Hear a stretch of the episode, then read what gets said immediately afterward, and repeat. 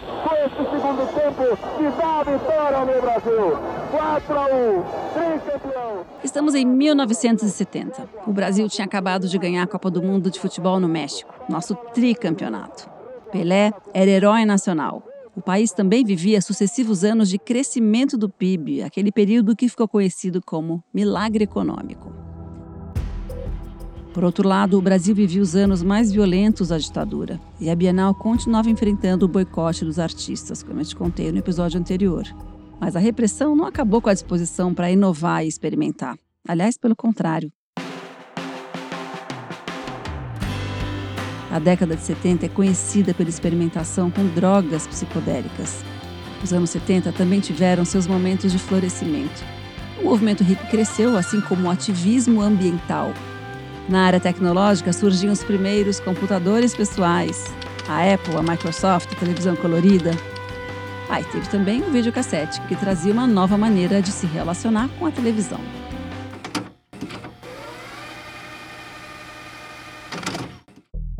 Bem-vindas e bem-vindos ao terceiro episódio do podcast Bienal 70 anos, uma coprodução da Fundação Bienal de São Paulo com o UOL. Eu sou a Marina Persson e nesse episódio a gente vai ver como essa mistura entre psicodelia e modernidade que estava rolando nos anos 70 apareceu nas salas do pavilhão da Bienal. Vou falar de artistas que usavam alucinógenos para criar, de como a expansão da videoarte mudou o jeito de visitar as exposições e de como o público era chamado cada vez mais para participar das obras. Os limites da arte estavam sendo expandidos.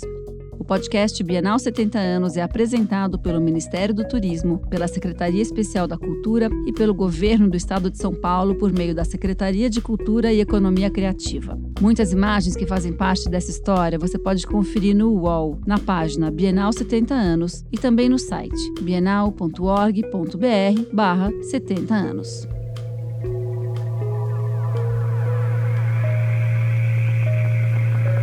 Um exemplo dessa expansão dos limites foi apresentado na 11ª Bienal, em 71, numa série de 44 quadros do austríaco Arnulf Rainer. O Rainer tomava algo que levasse ele para um outro plano mental antes de pintá-lo. Normalmente era LSD. Ele pintava figuras humanas que muitas vezes lembravam ele mesmo, com traços disformes e rabiscados, dando um efeito surrealista. Era uma obra radical que teve bastante destaque. O pesquisador da história do LSD, o Júlio Delmanto, comenta a obra de Arnold Reiner. Olhando sim rapidamente, você já vê alguns temas clássicos assim, essa questão, né, do infinito em todas as coisas, do detalhe, da outra forma de você ver as coisas que são naturais, né, como seu próprio rosto, a dissolução do ego. A 12ª Bienal de São Paulo, de 73, foi uma edição que valorizou a experimentação. Para tentar resgatar sua reputação, que estava bastante machucada depois do boicote, a Bienal precisava se reinventar. E para isso vinha promovendo conversas com críticos de arte de várias partes do mundo, entre eles o filósofo tcheco radicado em São Paulo, Wilhelm Flusser. Flusser defendia uma Bienal que se aproximasse mais do público. Uma das ideias que ele apoiou foi criar a sala especial chamada Arte e Comunicação. Ali seriam exibidas obras que usavam as novas mídias que promoviam a comunicação com o público. Um bom exemplo do que apareceu por lá é o trabalho do argelino Fred Forrest. O Fred Forrest usou um anúncio de jornal para fazer sua obra, um anúncio em branco, na verdade. O Fred Forrest publicou nos maiores periódicos do país um grande quadrado vazio e convidou os leitores a preencher como quisessem. Podia ser um bilhete, um desenho, uma colagem, uma foto, o que tivessem vontade. E depois o recorte de papel devia ser enviado para a caixa postal da Fundação Bienal. O Fred Forrest dizia que o artista não tinha mais nada para falar, então ele queria ajudar a comunicação das pessoas. A curadora e professora Priscila Arantes comenta a ação. Cabe lembrar aí a importância dessa ação dentro desse contexto do Brasil. Né? A gente estava num momento de ditadura civil-militar no Brasil, onde a questão da repressão e da violência era muito forte, e ele cria essa ação criando um espaço em branco no jornal. Ou seja, por um lado, não só a participação do público, né, que poderia, nesses espaços em branco, através de desenhos, imagens, serem incorporados na Bienal, ou seja, dar voz ao público, né, diríamos assim, mas uma referência direta à censura né, realizada é, nos meios de comunicação na época. Né? Depois de receber as mensagens, o Fred Forrest pegou uma câmera de vídeo e foi entrevistar pessoas nas ruas de São Paulo. E vale lembrar que São Paulo também era uma cidade que se transformava naquele momento. Ela passava por um boom de verticalização e era canteiro de grandes obras de engenharia. Por exemplo, a construção do Minhocão e da Avenida Radial Leste. Enormes vias que mudaram a paisagem da cidade e privilegiavam o carro como principal transporte urbano.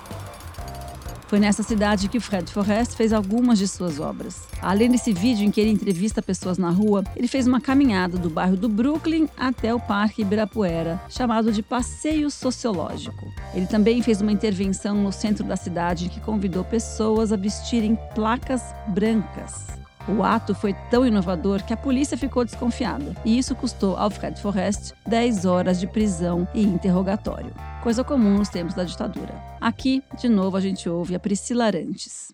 Esse trabalho é muito interessante, né? Ele chama O Branco Invade a Cidade, né? É uma ação de 73 e que ele exatamente sai pela cidade, no Largo do Aroche, simulando uma passeata. Ele cria um espaço em branco na cidade, diríamos assim, da mesma maneira que ele cria um espaço em branco no jornal, né? Ou seja, você poderia colocar naquela folha em branco, naquela voz em branco, tudo que está reprimido e que está silenciado. Né? Então, fazer uma passeata em silêncio cria um grande ruído. E eu acho exatamente esse grande ruído né, que incomodou a repressão na década de 70 também surgiram os primórdios do que seriam os computadores pessoais.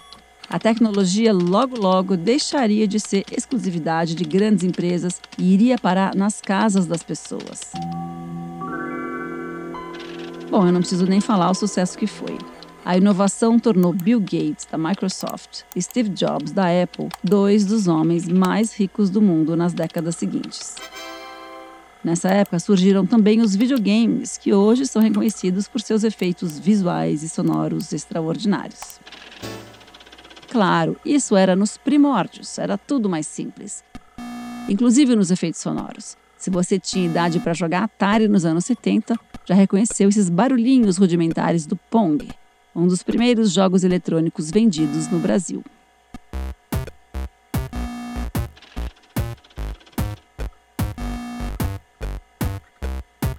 E não demorou para essa nova linguagem estética eletrônicas aparecerem nas exposições. Aliás, essa é uma marca da arte contemporânea.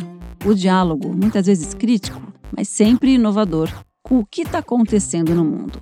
É um tipo de conversa, um jeito mais subjetivo de comunicar, fazer refletir e abrir novos olhares para o mundo. E foi isso que a artista Ana Lívia Cordeiro fez em 73. A Ana Lívia é filha de Valdemar Cordeiro, um dos primeiros artistas a usar o computador para criar obras de arte. Pai e filha tiveram suas obras tecnológicas também exibidas na sala especial Arte e Comunicação de que falei agora há pouco. Ana Lívia é bailarina de formação e criou uma videodança, a obra M3x3, a primeira videoarte brasileira. Na coreografia gerada a partir de um programa de computador, dançarinos fazem movimentos mecânicos em um cenário tracejado, branco e preto. O resultado é uma estética computadorizada de alto contraste sobre um plano de fundo que nos faz lembrar de jogos da época. Uma mistura de Pong com Tetris. A trilha sonora dava uma batida industrial para a dança eletrônica. A própria Ana Lívia conta mais pra gente. Este programa, que é um programa revolucionário, foi feito no computador PDP-11 na época, aqueles computadores enormes que ocupavam uma sala inteira, um único computador, e ao mesmo tempo tinha memória só de 5 megabytes, imagine só. E eu usava uma linguagem chamada Fortran 4, que era uma, uma linguagem de pesquisa científica. A imagem era branco e preta, sem nenhum cinza, radicalíssimo alto contraste, o que também na época não se usava. E hoje em dia, se você assiste, esse M3 vezes 3, né, um X, mas é, é um símbolo matemático, M3 por 3, se você assistir isso, você jura que é uma animação. A ideia do vídeo como suporte possível para a arte foi uma febre, e cada vez mais artistas exploravam as possibilidades que as câmeras filmadoras ofereciam a Bienal de 75, a 13ª, ficou conhecida como a Bienal dos Videomakers. Sim, eram muitas as obras em vídeo que foram apresentadas no pavilhão. A chegada do vídeo mudou a lógica de visita das exposições. Quando a gente vê um quadro ou uma escultura, a gente escolhe quanto tempo quer ficar em cada obra. Mas o vídeo tem seu tempo próprio. O espectador tem que escolher se vai ficar e ver a obra completa ou se vai parar de ver no meio. Em geral, é meio que impossível ver tudo numa única visita. Na Bienal dos Videomakers, por exemplo, as obras audiovisuais somavam oito horas de conteúdo. A crítica de arte e curadora Araci Amaral comenta a novidade da época. Bom, é uma nova forma de fazer arte, é uma forma é, de transição. Não é uma tela fixa que é possível de ser colocada sobre uma parede, como um desenho, uma gravura, uma pintura, entende? Então, é uma outra forma muito mais dinâmica e tem como derivada, digamos, do cinema e que também se aproxima da televisão.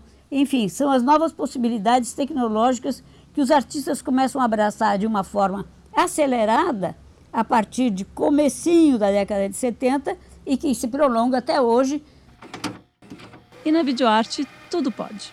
Vale filmar performance, vale jogar com o texto, pode filmar uma cena como se fosse um quadro eletrônico, o coreano Nam Jung-paik, por exemplo, pioneiro da videoarte e destaque dessa Bienal, apresentou um jardim todo feito de televisões. As plantas naturais se misturavam com os televisores de diversos tamanhos que transmitiam clipes coloridos de performances.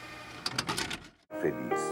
Na Rede Cultura, o programa O técnico Zé Duarte, faltando aproximadamente. segue para a Câmara na semana que vem. A estabilidade não é um privilégio do servidor. O governo espera uma economia de mais de 10 bilhões.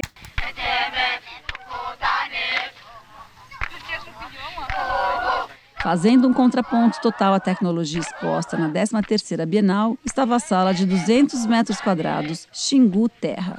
Ali foi apresentada a coleção particular do indigenista Orlando Vilas Boas, um dos responsáveis pela criação do Parque Indígena do Xingu. O ponto alto foi a maloca construída com cipó, madeira e folhas de palmeiras vindas do próprio Xingu. A ideia era criar um lugar bastante parecido com a aldeia original.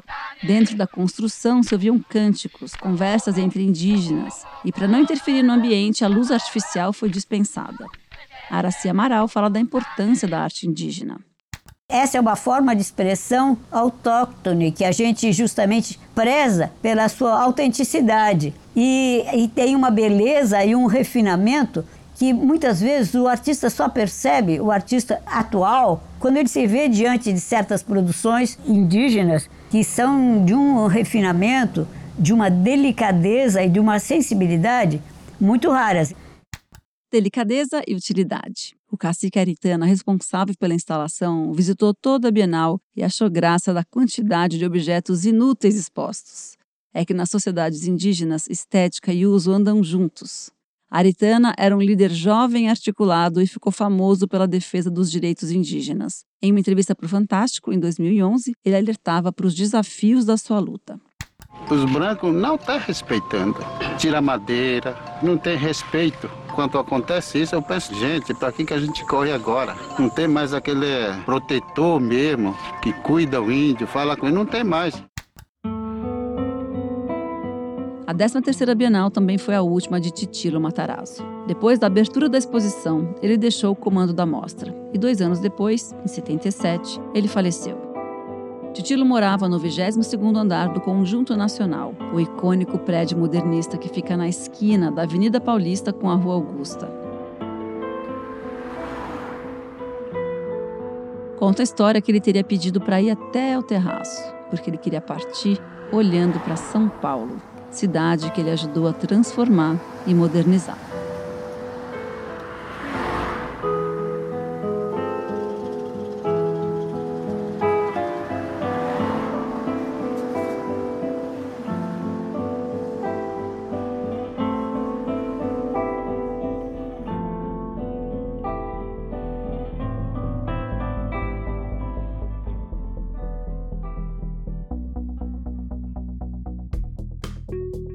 No próximo episódio, o Brasil vive o fim da ditadura e a reabertura democrática. E a Bienal bomba novamente com o que havia de mais arrojado no mundo das artes plásticas. É a época dos curadores estrela, das performances provocadoras e de uma arte que traz humor e crítica ao mesmo tempo.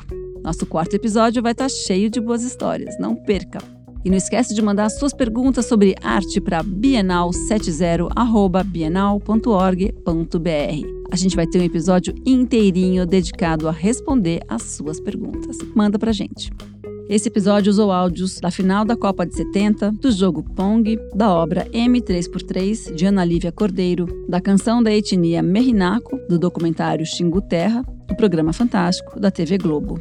O podcast Bienal 70 anos tem narração de Marina Persson, pesquisa, reportagem e roteiro de Laura Ming, produção e reportagem de Laura Capanema, desenho de som, montagem e trilha sonora original de Fernando Céspedes, gravação e supervisão de som de Rafael Veríssimo, coordenação de Juliana Carpanês, gerência geral de MOV de Antoine Morel, direção de conteúdo UOL de Murilo Garavello, coprodução do UOL e Fundação Bienal de São Paulo. Há 70 anos, você não sai você. Esse podcast é realizado pelo governo Governo do Estado de São Paulo, por meio da Secretaria de Cultura e Economia Criativa e pela Secretaria Especial da Cultura, Ministério do Turismo, Governo Federal.